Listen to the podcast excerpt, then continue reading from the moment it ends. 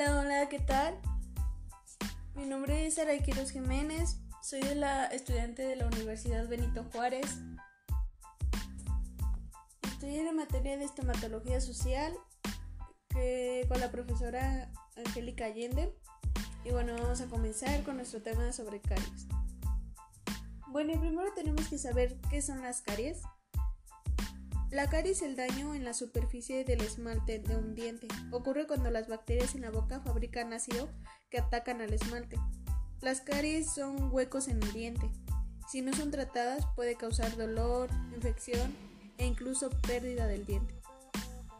Bueno, y tú te preguntarás, ¿cuáles son las bacterias que producen la caries? Y bueno, el inicio y desarrollo de la caries son los Streptococcus del grupo Uncans, Lactomacillus, Actinomyces.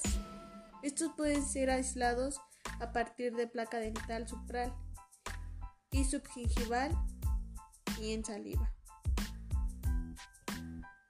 Nosotros durante el largo de nuestra vida nos podemos dar cuenta si tenemos caries o no. Y bueno, es que esta se presencia de agujeros en uno o más dientes manchas de color café o blancas en la superficie del diente, sensibilidad al tocar un diente, encía hinchada y adolorida. Las caries dentales son uno de los problemas de salud más frecuentes en el mundo. Aparecen con especial frecuencia en los niños, adolescentes y adultos mayores. Sin embargo, todas las personas que tienen dientes pueden tener caries, incluso los bebés. Y si no se tratan, las caries pueden extenderse y afectar capas más profundas de los dientes. Puede provocar dolor de muela intenso, infecciones y pérdida de dientes. Las mejores medidas de protección contra la caries dentales son la consulta regulares al dentista y los buenos hábitos de cepillado. Con su uso dental, enjuague bucal que contenga flúor, que es lo que va a ayudar a atacar más fácilmente pero más adelante vamos a ver sus tratamientos. Ahorita vamos a enfocarnos más en las causas, que pues es la formación de placa, y que la placa dental es una película transparente pegajosa que recubre los dientes. Se genera por comer muchos azúcares y almidones y no lavarse bien los dientes.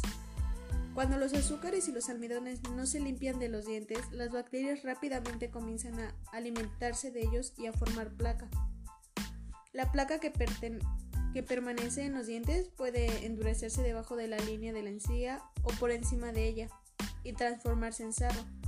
El sarro dificulta la eliminación de la placa y crea una protección para las bacterias. También tenemos los ataques de placa, que bueno, los ácidos de la placa eliminan los minerales del esmalte externo y duro de los dientes. Esta erupción provoca aberturas u orificios diminutos en el esmalte. La primera etapa de las caries, una vez que se desgarran partes del esmalte, las bacterias y el ácido llegan a la siguiente capa de los dientes, que es a la que le denominamos dentina. Esta capa es una capa que es más blanda que el esmalte y menos resistente al ácido. La dentina tiene pequeños tubos que se comunican directamente con el nervio del diente y provocan sensibilidad. o peor, la destrucción continua, que a medida de que se forman las caries dentales, las bacterias y el ácido continúa su marcha a través de los dientes, trasladándose luego al material interior del diente, que en este caso pues es la pulpa, que contiene nervios y vasos sanguíneos. La pulpa se inflama e irrita a causa de las bacterias, dado que no hay espacio para que la inflamación se expanda en el interior de un diente. El nervio se oprime, lo que nos va a provocar dolor. La molestia incluso se puede extender fuera de la raíz del diente, hacia el hueso. Y bueno, ¿cuáles son nuestros factores de riesgo a todo esto? Todas las personas que tienen dientes están a riesgo de tener caries, aunque los siguientes factores podrían aumentar las posibilidades. Las caries casi siempre aparecen en los dientes traseros, que son los molares y los premolares. Estos dientes tienen muchos surcos, hoyos, grietas y varias raíces que pueden acumular partículas de alimentos. Como resultado es más difícil mantenerlos limpios en comparación con los dientes delanteros que son más lisos y fáciles de alcanzar. Los alimentos que se adhieren a los dientes durante mucho tiempo como la leche, el helado, la miel, el azúcar, las bebidas gaseosas, las pastillas de menta, tienen mayores probabilidades de causar caries que los que se eliminan fácilmente mediante la saliva.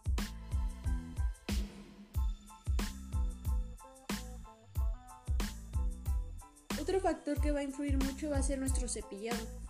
Si no te lavas los dientes perfectamente o después de ingerir cada alimento, la placa se forma rápidamente y puede empezar a aparecer las primeras fases de las caries.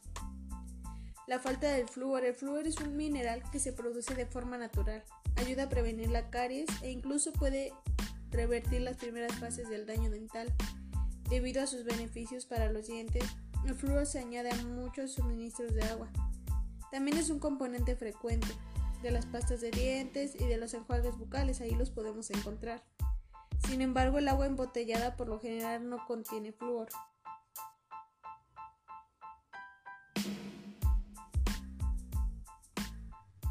Para prevenirla, bueno, la buena higiene bucal puede ayudarte a prevenir la caries dental. A continuación, bueno, les voy a enseñar algunos consejos. Como es muy importante cepillarse. Cepíllate los dientes al menos dos veces por día después de cada comida, con un dentrífico que contenga flúor, como ya mencionamos, la pasta, el enjuague bucal. El uso de hilo dental o un limpiador interdental para limpiar entre los dientes también es muy importante. Enjuágate la boca. Si el dentista cree que tienes riesgo de tener caries, es posible que te recomiende que uses un enjuague bucal con flúor. Consulta a tu dentista regularmente para hacer limpiezas dentales profesionales y exámenes bucales regulares. Estos pueden ayudarte a prevenir problemas o detectarlos de forma precoz. También es muy importante que evites comer o beber con frecuencia. Cuando comes o tomas bebidas que no son agua, ayudas a que las bacterias de la boca produzcan ácidos y que puede destruir el esmalte de los dientes. Si comes o bebes a lo largo del día, los dientes están en ataque constantemente.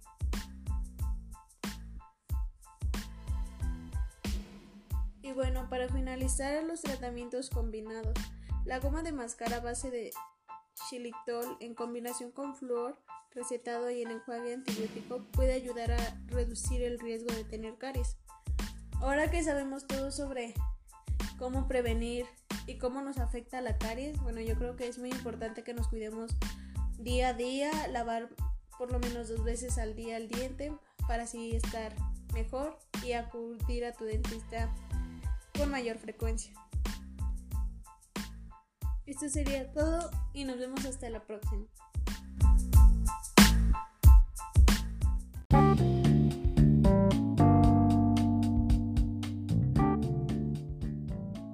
Hola, ¿qué tal? Mi nombre es Arequilos Jiménez, soy estudiante de la Universidad Benito Juárez y hoy vamos a tratar un tema sobre el desarrollo del aparato cardiovascular.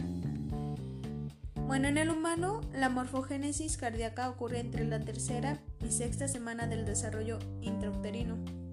El sistema cardiovascular es el primero en alcanzar una madurez funcional durante el desarrollo embrionario, madurez que continuará en algunos aspectos hasta después del nacimiento.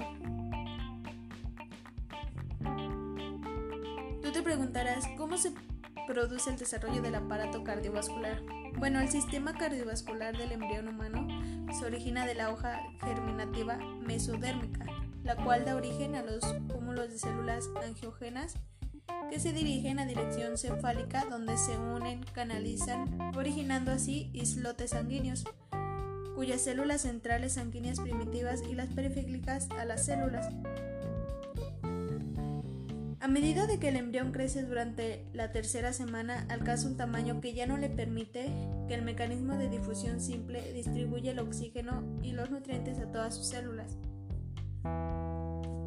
El desarrollo inicia en el corazón y el sistema circulatorio, que es una adaptación embrionaria que permite el crecimiento rápido del embrión al constituir un mecanismo eficaz para la distribución de los nutrientes. Dentro de esto tenemos el tubo cardíaco que al inicio la porción central de la región cardiogénica se ubica en una región anterior de la membrana orofaringea en la placa neuronal. Sin embargo, con el cierre del tubo neural y la formación de las vesículas cerebrales en el sistema de uso central, crece en dirección craneal con tanta rapidez que se extiende hacia sobre la región cardiogénica central y la futura cavidad pericárdica.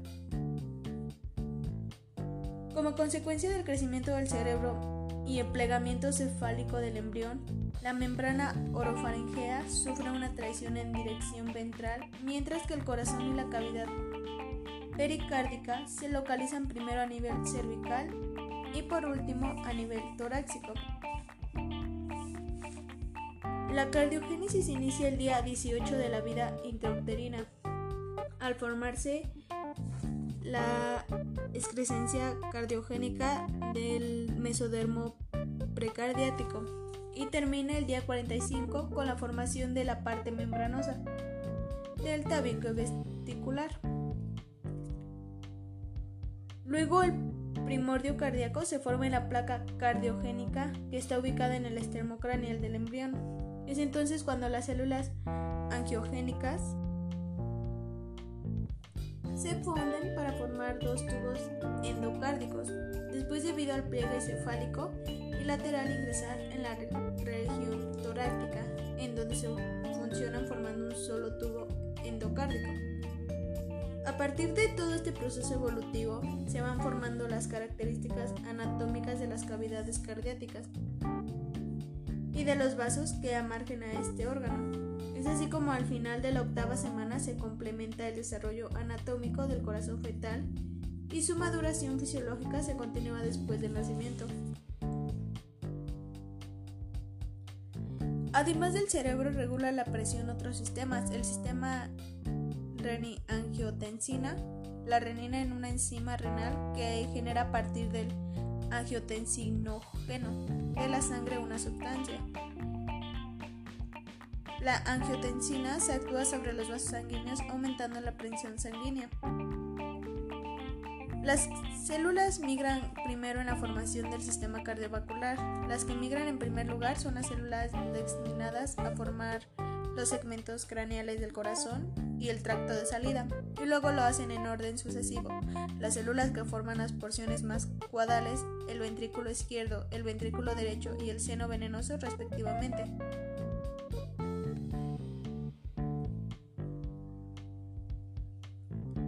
Bueno, esto sería todo por nuestro tema. Espero y les haya quedado muy claro y les haya gustado. Hasta la próxima.